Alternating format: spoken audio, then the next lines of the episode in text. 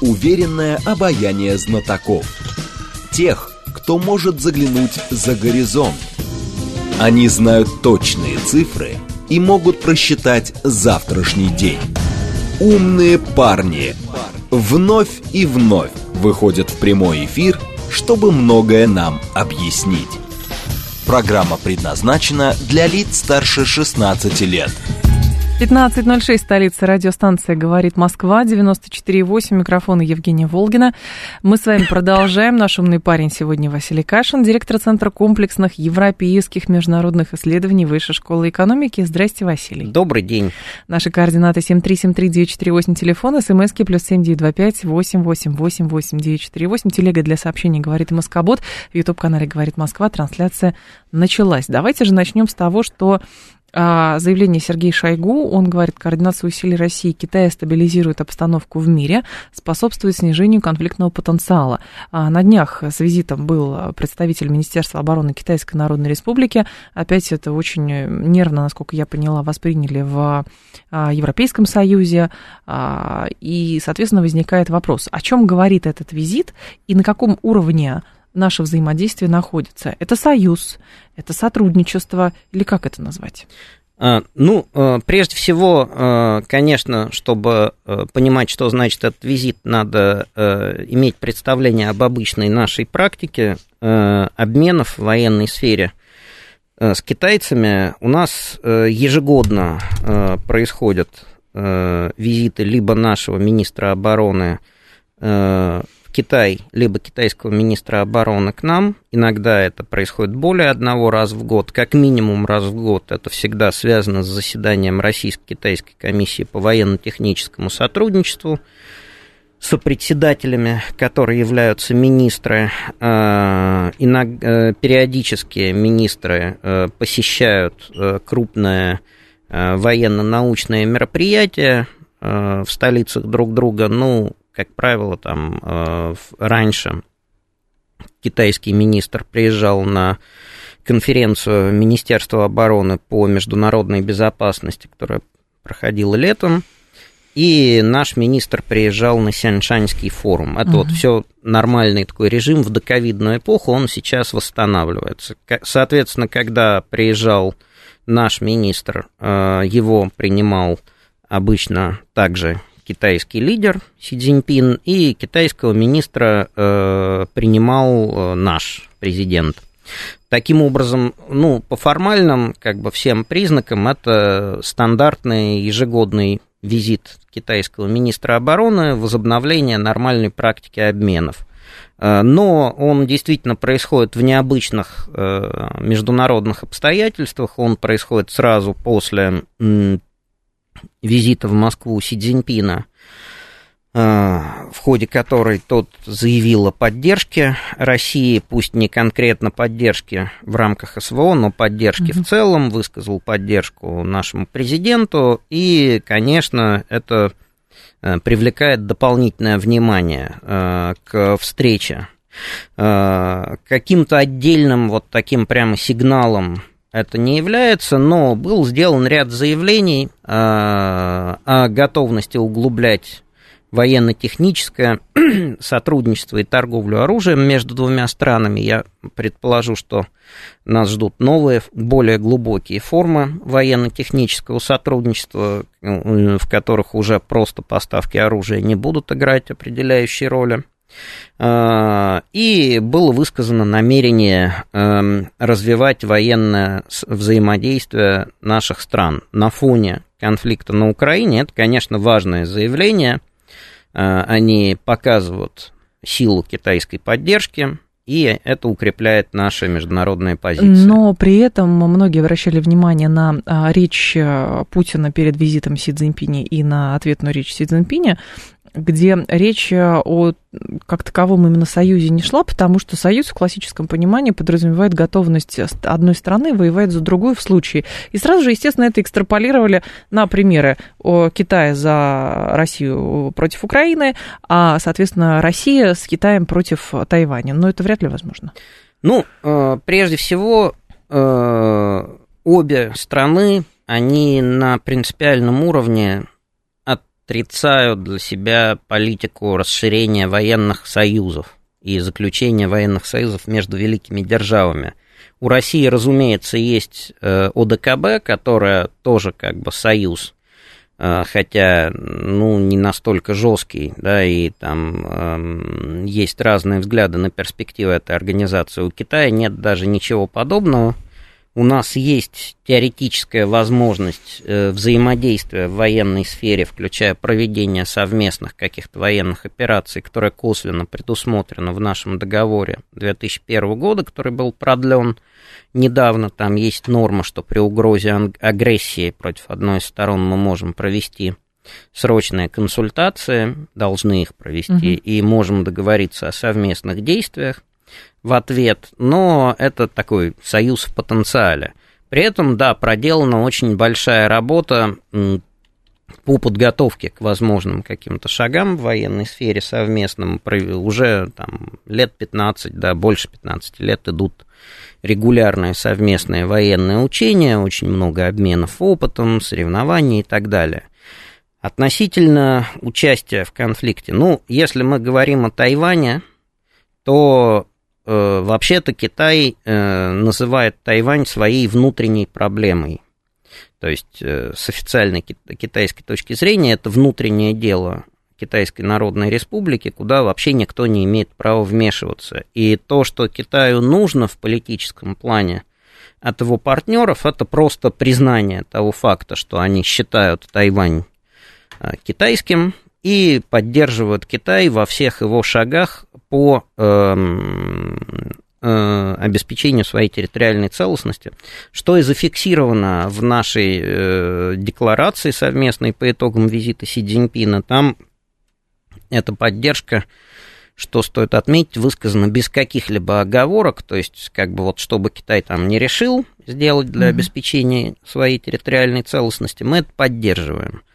Э, никаких признаков того, что Китаю нужна военная помощь э, вот именно в рамках операции по возвращению Тайваня нет. И, скорее всего, эм, она была бы им даже отчасти вредна, потому что создала бы прецедент э, вмешательства внешнего игрока во внутреннюю китайскую проблему – это не означает, что между нами не может быть какого-то сотрудничества. Мы можем, наверное, в каком-то случае сделать что-то, что создаст американцам проблемы, отвлечет их от Тайваня. Mm-hmm. И, видимо, вот эти синхронные китайские учения, учения нашего Тихоокеанского флота, это при, пример того, что может быть. Можно продемонстрировать. Но, правда, европейцы тоже начали там какие-то учения да, сейчас. Да, да, конечно, они сейчас идут везде.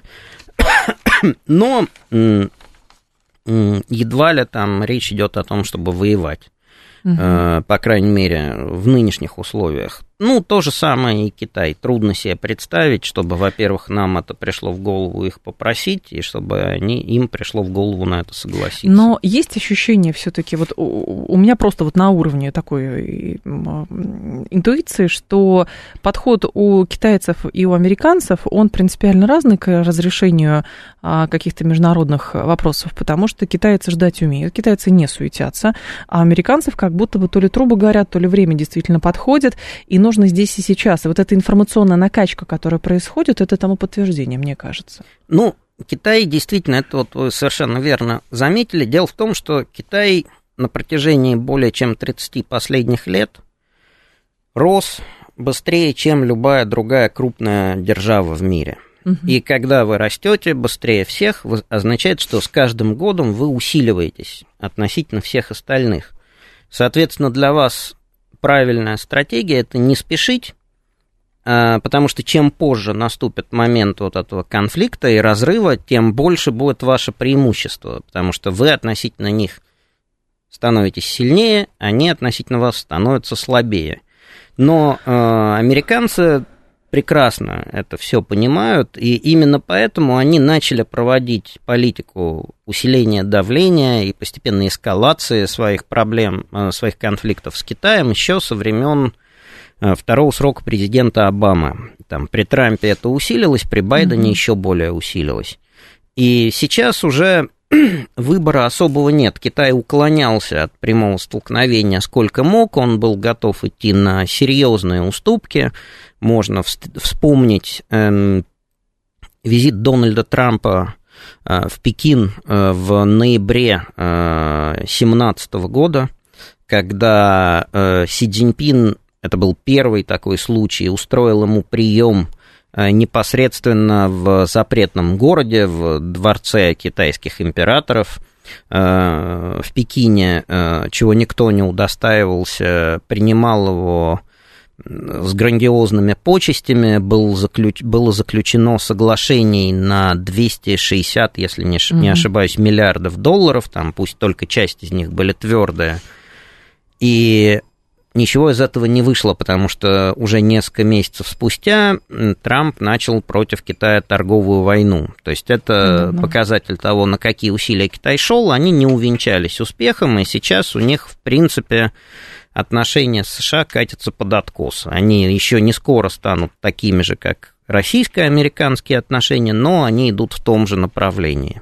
А, по поводу усилий Макрона а, в отношении Китая и вообще вот этот визит европейских чиновников а, Макрон с фон дер Ляйен приезжали, и Блумберг выделил тут определенную мысль, что Макрон хочет, чтобы Китай помог усадить Россию и Украину за стол переговоров, ну, как будто вот э, есть же это уже шутка, что Макрон звонит, звонит в Кремль, а там трубку не берут. Uh-huh, uh-huh. Вот. Но он, видимо, через Китай пытался, пытается зайти. Это какой-то расчет со стороны европейцев или это непонимание того, что происходит и в каких отношениях находятся Россия и Китай, и чего Китаю э, нужно? Вы знаете, я думаю, что это осознанное и вполне правильное с их стороны действия. Они просто не нацелены, разумеется, на то, чтобы там вызвать какие-то переговоры. Со, и с их стороны, в смысле, европейцев? Со стороны европейцев, да. Угу. Перед ними стоит сложная задача. С одной стороны, выросла их зависимость от США, она и так была очень большой и росла еще до начала СВО. С началом э, СВО роль э, США в Европе выросла там еще на порядок, да, и они очень э, сильно могут воздействовать на европейскую политику. Для Европы Китай это крупнейший торговый угу. партнер, важнейший рынок, важнейший источник инвестиций. С одной стороны, они под давлением э, США постепенно ухудшают свои отношения с Китаем, они и под давлением части своего собственного бизнеса начинают чинить китайцам препоны, потому что для части европейских компаний китайская промышленная стратегия такой экспансии с накачкой национальных чемпионов госсредствами, она тоже опасна. Но, с другой стороны, им важно сохранить основной объем сотрудничества, торговли, инвестиций. Они китайцев гораздо охотнее пускают в какие-то высокотехнологичные сектора, куда их не пускают уже давно американцы. И вот эту политику двойственную, ее надо объяснить. И одно из объяснений, э, что мы используем наши контакты с Китаем, том числе высокий уровень экономических отношений с Китаем, чтобы повлиять на Китай и усадить Россию за стол переговоров. Я думаю, что все прекрасно понимают, что ничего из этого не выйдет, тем более, что э, попытки гораздо более серьезные добиться этого предпринимались в начале СВО американцами. Они многократно выходили на китайцев с предложением э, Китаю взять на себя посредничество. Китай отказался это делать, и э, он, он не намерен, видимо, это делать сейчас. Э, а план зачем представили они? Э? В том-то и дело, что если мы посмотрим на китайский документ из 12 пунктов по Украине, он не называется план, он называется позиция. Он mm-hmm. называется позицией Китая по вопросу, ну, по решению, мирному решению украинского кризиса. То есть это разъяснение позиции, из нее не следует, что Китай готов Э, сделать то, что он сделал на Ближнем Востоке, то есть усадить всех за стол переговоров и стать стороной э, э, соглашения, но он представил некоторое целостное видение этой проблемы и призывает всех под ним подписаться. Но интересно, что на Ближнем Востоке удалось, и фактически это же, ну, а, вот это противостояние длилось десятилетиями, и, по сути, это все довольно эпохальное событие. Усадить за стол переговоров саудитов и иранцев на фоне того, как пытались пытались в последние несколько месяцев подзуживать то иранцев, то саудитов на то, чтобы они развязали друг с другом а, войну, это дорого стоит. Да, но положение Китая на Ближнем Востоке, оно отличается от той роли, которую Китай играет там, в треугольнике Россия, угу. Китай, США или Россия, Китай и Европа.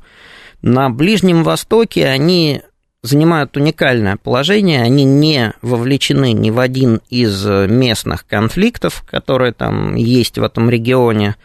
Они имеют э, очень тесные экономические и политические связи абсолютно со всеми игроками, то есть это и Иран, и э, разные группы mm-hmm. арабских государств, и Турция, и Израиль. Со всеми у них Э, либо очень хорошие, либо рабочие отношения, со всеми из них у них мощное экономическое сотрудничество, там на сотрудничество с Израилем сейчас американцы давят, но все равно оно довольно сильное. И э, в силу этого им все, в общем-то, доверяют. У китайцев нет особого интереса, например, э, при э, таком диалоге играть против саудитов там, в пользу иранцев – и наоборот. У них, у них и с саудитами, и с иранцами масштабнейшие связи, и невозможно сказать, что кто-то из них угу. там для них важнее или ближе.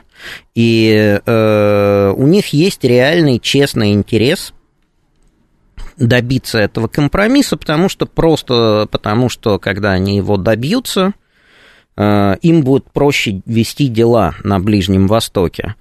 Э, про американцев и европейцев, да даже, в общем-то, и про нас такого сказать нельзя. Нету другой такой страны, у которой вот прямо со всеми вот настолько хорошие отношения. Ну, у нас, наверное, вот что-то похожее, но все равно мы там больше явно связаны с одними группами и меньше с другими. Китайцы, да, и это уникальное положение. В Европе уже, ну, есть такое понимание, с кем Европа, mm-hmm. с кем Китай. Но с учетом того, что как складывается, потому что а, китайцы зашли на Ближний Восток, и они предложили принципиально иную схему. Схема компромисса, американцы в основном, европейцы играли на идее разделения и властвование. То есть нужен перманентный какой-то конфликт кого-то с кем-то, кто-то должен постоянно кому-то грозить уничтожением полным, и, соответственно, на этом уже какой-то профит американцы с европейцами зарабатывают. И интересно, а как этот год складывался у нас в отношениях с ближневосточными государствами? И для нас, я думаю, что была успехом вот эта сделка ОПЕК+, плюс последняя, последняя договоренность по сокращению добычи. Плюс китайцы, которые пришли на Ближний Восток со своей идеей, идеей компромисса. А можно ли говорить о том, что вот эти действия приводят к некой, некой знаете, коррозии компромисса в отношении а, ближневосточных государств и их взгляде на американскую политику. И вот этот компромисс, он уже, ну, дает трещину.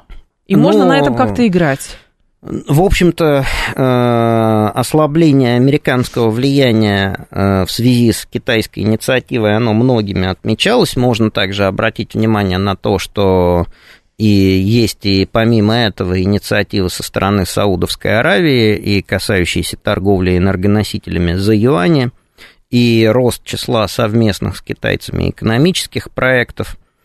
Это происходит э, одновременно у китайцев гигантская, там сотни миллиардов долларов программа развития экономического сотрудничества с Ираном, и э, все это происходит помимо Соединенных Штатов. Китай уже утвердился в качестве очень крупного партнера для стран регионов в поставках оружия.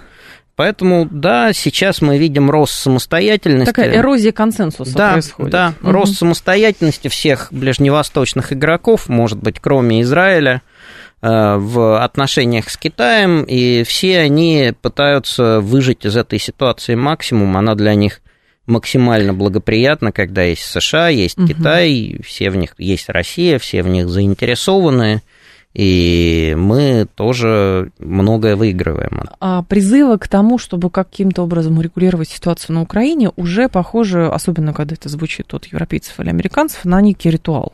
Но у них, правда, они выдвигают параллельно свои условия. Россия должна проиграть, Украина должна выиграть и так далее. В общем, это не призывы к миру, а непонятно к чему. И возникает здесь вопрос. Если мы примерно понимаем цели американцев, то с нашей стороны может ли какой-то асимметричный быть ответ, чтобы не давать то, что хочет противник? Противник хочет умотать значит, э, обезвожить, обескровить. А, соответственно, можно что-то такое сделать, чтобы добиться собственных целей, но не а, такими методами, на которые рассчитывает противник. Ну как, мы, мы находимся в состоянии долгой такой затяжной войны, ее динамика э, определяется массой факторов. Собственно, добиться своих целей мы в условиях войны можем только одним способом победить в этой войне. Угу. Чтобы победить, мы должны заниматься дальнейшим наращиванием военного производства, развитием промышленности и усилением собственной армии. То есть тут у нас линейная, мне кажется, ситуация, из которой нету э, никаких других выходов. Мы должны идти до конца, пока мы не, э, не достигнем того результата, который приемлем с точки зрения наших интересов. В этом плане наши возможности для маневра максимально сужены, но, да, взаимодействуя с Китаем в каких-то других угу. частях мира, ну, например, в Африке, мы можем создать противнику дополнительные сложности, это ценно очень. То есть, действительно, здесь тоже работают эти схемы, что э, отвлечь ресурсы американцев тоже можно в каком-то другом месте. Конечно, да. То есть, это было осознанно еще до СВО и России, и Китаем.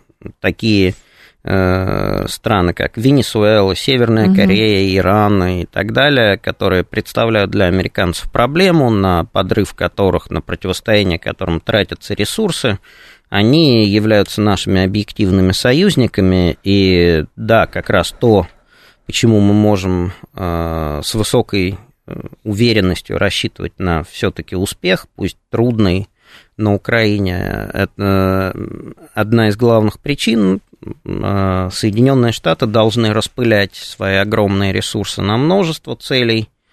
У нас, по сути, главная одна есть. Это победа на Украине.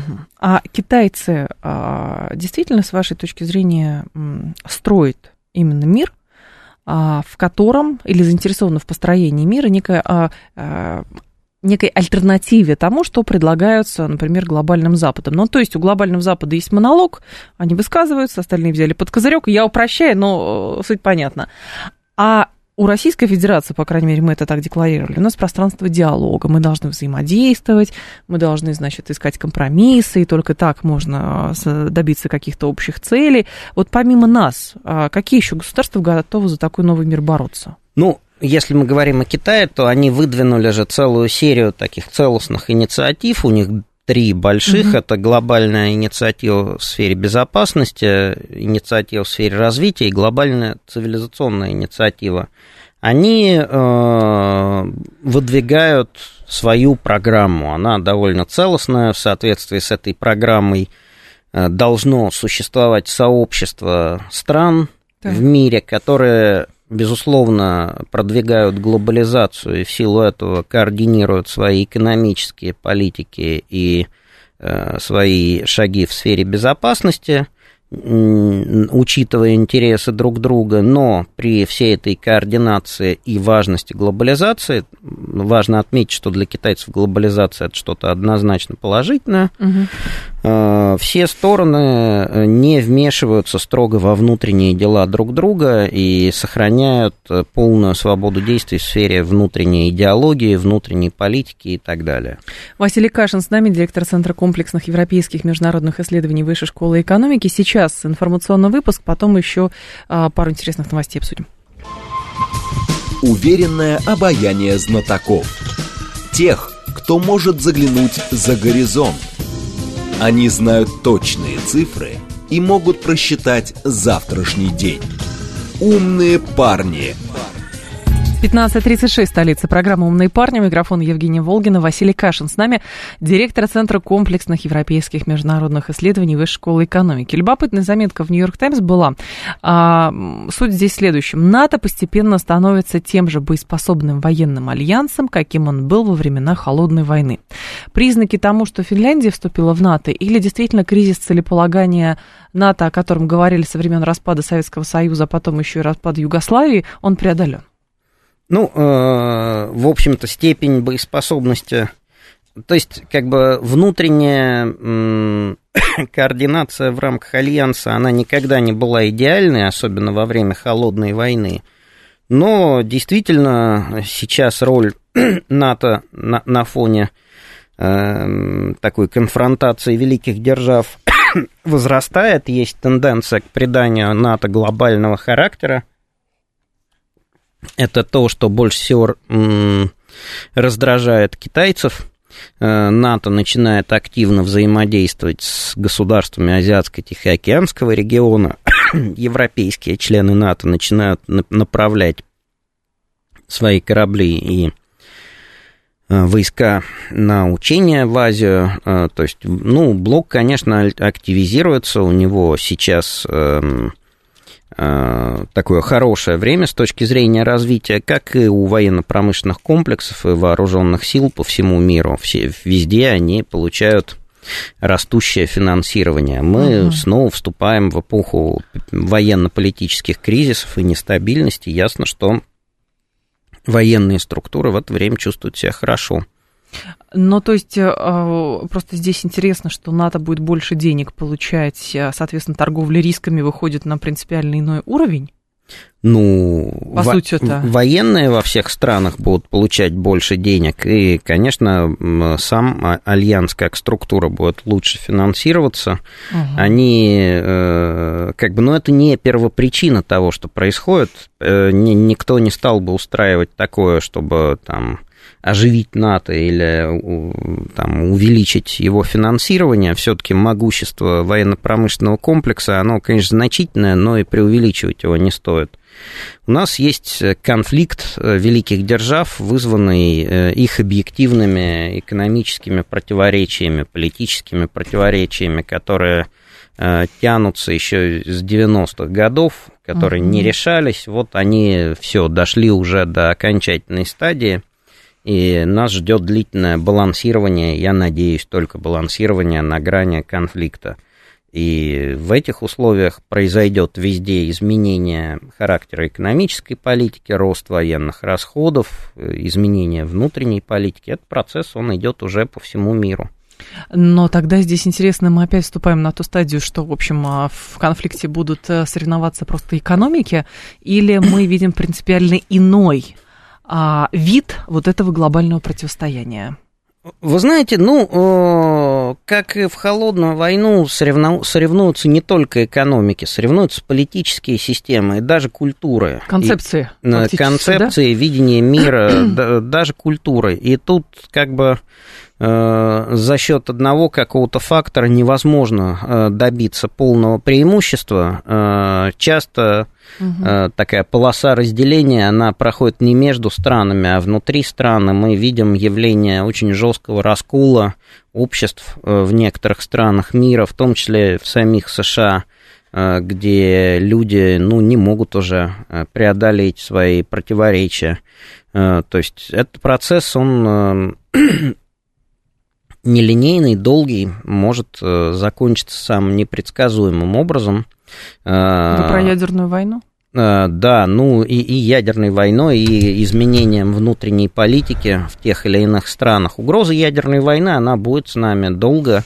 Пока и есть ядерное оружие, очевидно, да? Я думаю, что Или о ней никогда не стоило забывать, и есть очень ложное и вредное понимание, такое ложный и вредный взгляд, что мы что то, что мы избежали ядерной войны в холодную войну, это некая закономерность. Это не закономерность. Там э, было несколько эпизодов, когда все могло пойти по-другому, и сегодняшнего мира бы не было. Просто если бы там в конкретном месте сидел бы несколько другой человек, или там он бы не выспался, или был бы расстроен чем-нибудь и перенервничал, и все бы пошло очень сильно по-другому. Поэтому да, это реальная угроза, и лучше к ней готовиться, в принципе, принимать какие-то меры и вести политику, исходя из того, что, да, это, ну, в предел, э, в перспективе ближайших нескольких угу. десятилетий может произойти с довольно высокой вероятностью. Ну, есть же просто как бы по, по логике исходит из того, что с тактическим ядерным оружием там вообще другая история, а со стратегическим, что э, людей, которые склонны к самоубийству среди руководителей государств, нету а потому что применение ядерного оружия это, в общем, гарантированно самоубийство. Ну, во-первых, это не гарантированное самоубийство, там возможны варианты, они будут зависеть очень, очень сильно от э, соотношения возможностей в разных там вооружениях, может быть неверная оценка информации. Сама разница между тактическим и стратегическим оружием, она в значительной степени иллюзорна. вот, применение тактического ядерного оружия с высокой вероятностью ведет к эскалации и дальше уже к переходу применению стратегического ядерного оружия у той или иной стороны может возникнуть иллюзия неуязвимости, и главное, угу. количество игроков увеличивается. Это уже не только члены ядерной пятерки традиционной, это э, Северная Корея, Индия, Пакистан, Израиль, но и к ним прибавятся новые страны, и мы видим дискуссию о возможности создания национального ядерного оружия в Южной Корее, мы видим какие-то движения в эту же сторону и в других угу. странах. Э, на самом деле, ну, мы, все, что происходило в мире в последние десятилетия, э, говорит о том, что ядерное оружие это огромная ценность и э, спасает от многих неприятностей, и оно играет полностью свою роль в рамках нынешнего украинского конфликта, жестко ограничивая то, что каждая из сторон конфликта может сделать, то, что она не может сделать. И поэтому мы, конечно, увидим и кризис режимов нераспространения и Формулировки э, договора о нераспространении будут меняться? Думаете? Он просто да? может развалиться в, какой, в какой-то момент. Там из него могут в, начать выходить те или иные важные страны, потом его просто перестанут соблюдать. Как из других договоров. Да. Но просто выход, например, американцев из договора о ракетах средней и меньшей дальности, они могли как угодно это формулировать, что там Россия нарушает и так далее. Но вопрос, кому выгодно. То есть э, есть же предложение вообще воспринимать любые договоры как способ э, выгоды для себя время, а, чтобы потом, когда выгодно, а, уже этим договором не пользоваться, потому что ты, в общем, подготов, будь то конфликту или еще чему-то. Ну, любой договор, он решает свои конкретные задачи. Иногда он может быть очень э, долгоживущим или практически угу. вечным, а иногда он может действительно просуществовать до следующего изменения существенного обстоятельства, изменения баланса сил – и тут ровно та же ситуация. Мы можем увидеть и там, распад режимов нераспространения, и э, широкое распространение самых дестабилизирующих видов оружия. Э, поэтому это нестабильный мир. Э, в этом мире э, военная сила занимает свое законное место как огромная ценность и важное условие устойчивого развития – экономить на ней не стоит, хотя, конечно, надо удерживаться в разумных пределах. Э, вот, а ядерное оружие это вообще э, сверхвыгодная вещь, она гарантирует вам высокую угу. степень безопасности и уверенности в завтрашнем дне. Ну, это как раз к вопросу о том, когда сравнивали, в общем, а, с нынешнюю Сербию с тем, что из себя страна представляла раньше, и то, как с ней сейчас обходится. Что если бы было ядерное оружие, например, то, конечно, ну, да, может и... быть, судьба у страны была бы совсем другой. Конечно, она определенно была бы другой. Угу. Но удивительно следующее. Почему в период противостояния холодной войны все равно а, находились аргументы в пользу того, что стороны садились за стол переговоров, и много договоров тогда появилось, а, и они действовали, ну, довольно определенный и продолжительный период времени. А сейчас а, мир же тоже стоит все равно на пороге того, что о чем-то договариваться придется, чтобы не привести к взаимному уничтожению. Ну, вы знаете, холодная война, она была сильно разной в разные свои периоды, и ее ранний период, там, конец 40-х, 50-е годы, он был, я думаю, не особо лучше, чем то, что мы имеем сейчас. Это было похоже, и там не было особо никаких каналов для диалога. Там было постоянное балансирование на грани войны, там были прямые, по сути, военные столкновения в Корее, где советские летчики там сбивали американские самолеты сотнями и несли сами потери.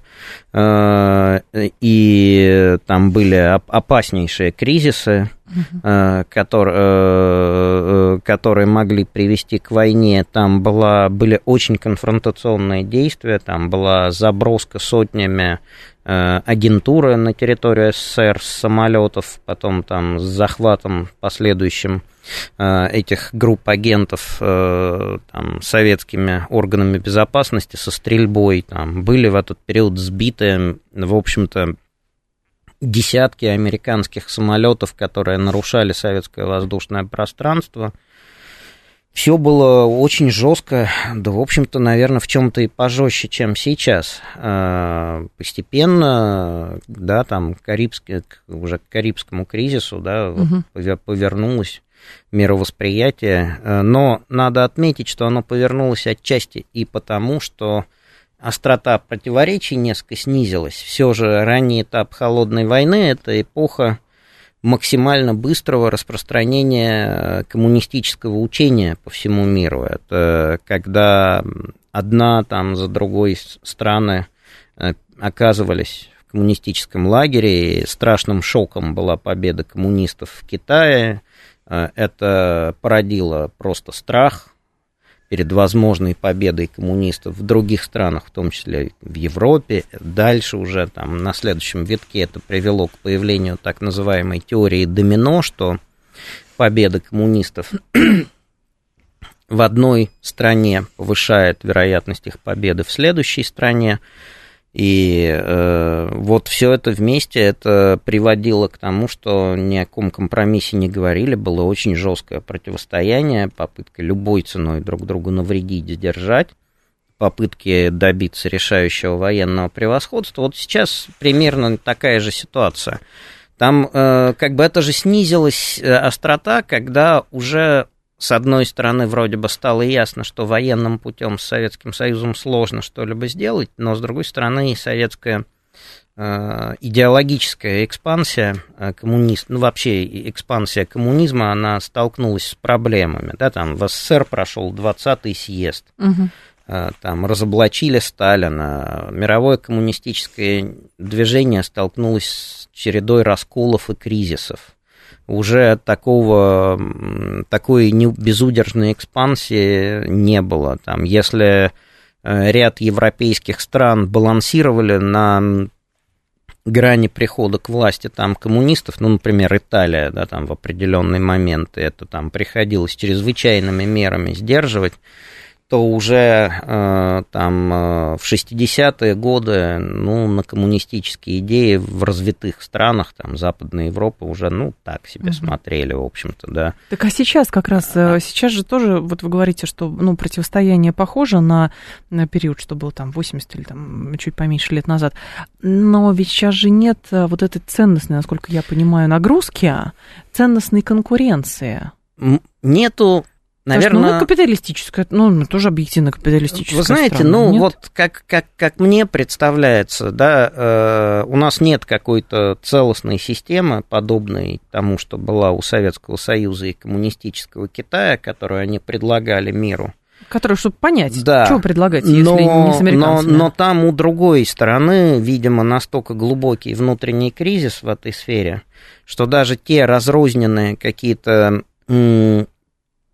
инициативы, позиции, и просто тот факт, что есть какая-то альтернатива, есть то, что кто-то вообще не принимает их Понятно. систему, уже представляет для себя, э, представляет собой угрозу, потому что, ну, все же степень раскола западных обществ, э, она очень велика, и степень потери веры в них э, в остальном развивающемся мире. Мы это тоже можем наблюдать, это и рост антизападных настроений по всему миру, и то, что, в общем-то, за исключением 50 стран, никто особо не горит желанием участвовать э, там, угу. э, участвовать в санкционном давлении на Россию, все как-то так стараются оставаться от этого в стороне, никто, в общем-то, не верит э, в полной мере в то, что говорят США не верят, даже несмотря на то, что Россия сама, она там ведет свою информационную эту войну, по крайней мере, во внешнем мире, там, ну, на, на, очень, на очень невысоком уровне, там, если вы живете где-нибудь в Индии или там, в Индонезии, у вас не так много шансов узнать о ситуации на той же Украине, кроме чтения западных источников. Угу. Вот, но тем не менее, даже вот при всем при этом этим источникам все меньше верят э, и ну, все больше проблем. Есть объективный внутренний системный кризис у противника. Он серьезный, он, конечно, и у нас есть свои проблемы, но вот как бы той ситуации, когда у них была уверенность, а у нас ее не было, ее больше нет. А бывший как раз руководитель в администрации США по безопасности Роберт Гейтс, он большую колонку написал в Вашингтон-Пост и сказал, что Белому дому следует разработать глобальный план в области стратегических коммуникаций, чтобы продвигать интересы национальной безопасности США, аналогично тому, как это было во время Холодной войны. Сегодня Россия и Китай успешно распространяют собственную пропаганду по всему миру. А мы приходим, а мы сами здесь говорим, слушайте, ребят, да мы не дорабатываем на внешнем контуре. Нам Rush Today отрубили а, в Европе, и все, вот и дальше не знаем, что делать. Ну вот надежда, что люди русский язык понимают или Google переводчиком пользуются, пытаясь самим понять, что происходит вообще в стране. Ну да, то есть, на, на мой взгляд, э, то, что, э, то, когда они говорят о том, что э, Россия и Китай – что-то там представляют собой да. какую-то страшную идеологическую угрозу и развили какую-то страшную пропаганду, это просто их способ уйти от реального обсуждения их же проблемы, которая состоит в том, что они сами находятся во внутреннем идейном угу. кризисе, расколоты, слабы и не верят в свою собственную идеологию, что мы, в общем-то, зачастую и наблюдаем. А как э, этим можно воспользоваться? А, потому что, ну, есть вариант такой, что ничего не делать, потому что они сами развалятся. Вот. А есть другой вариант, это же эффект инерции. Он же тоже присутствует. И у нас, я думаю, он тоже есть, что ну как-то так, в Штатах кризис, ну как-то так, такая большая страна, ну, да. все. А у нас э, тоже, знаете, синдром выученной беспомощности э, довольно долго формировался. Мы говорим, ну что мы можем сделать? Ну, смотрите, нет никаких оснований вообще ожидать, что они как-то там сами развалятся. Ну, кризисы случаются и политические, и экономические. Кризис может закончиться выздоровлением, может да. закончиться развалом. Чаще там все же из кризиса как-то выходят. Но просто сейчас, да, они ослаблены. Мы со своей стороны делаем мало, чтобы как-то на это повлиять. У нас у самих нету видимо, пока еще четкой системы ценностей и ориентиров, она складывается на фоне СВО как-то стихийно, то есть что-то такое появляется, э, но оно не имеет связанного оформления какого-то законченного, угу. и следовательно, это еще труднее э, транслировать на внешний мир. У китайцев примерно такая же ситуация, то есть у них есть э, коммунистическая партия со своей якобы целостной идеологической системой, но она уже очень сильно забюрократизирована, во многом устарела, от каких-то устаревших вещей невозможно избавиться, и они вроде бы это понимают, но как бы им, им трудно, потому что у них система жесткая, она, там, Авторитарная. Она, она угу. как бы контролируется сверху вниз, там не, не так просто выйти вот с какой-то вот прям новой идеей, они пытаются собирать, там проводятся встречи с экспертами, угу. Есть ряд китайских ученых, которые с успехом там, при поддержке государства работают там, над китайской теорией международных отношений. Но все это пока не привело к результату. То есть, если бы у нас э, была своя сильная идея, э, которую мы могли бы предложить миру, да, это был бы, конечно, мощный для нас рывок вперед. То есть, получается, все пребывают в периоде безвремени. Какой-то старый мир кончился, новый еще не создался, а двери в это будущее открывать ну, страшно. Или ключик пока да, не нашли. Кризис, кризис мироустройства, он э, затрагивает всех. То есть у всех когда такое было в предыдущий? Вот с чем можно сравнить? Ну, наверное, это вот то, что было по, по, на рубеже где-то там начала века, где-то там перед, там во время и после Первой мировой войны, угу. когда там старый, старый мир уходит, новый вот он в муках рождается, и э, уходят целые идеи, целые системы ценностей, целые культурные пласты – и можно только надеяться, что этот процесс изменения, он будет угу. таким каким-то более, более бескровным, чем в предыдущих случаях, потому что если дойдет до полномасштабной войны, ну, Мало не покажется никому. Мало не покажется никому. Там, не, не, да, мы не можем предсказать, сколько людей уцелеет после этого, но это будет страшнее, чем что-либо до этого. Василий Кашин был с нами, директор Центра комплексных европейских международных исследований Высшей школы экономики. Василий, спасибо, ждем вас снова. Спасибо вам. Далее у нас рубрика «Провиант новости», я к вам вернусь.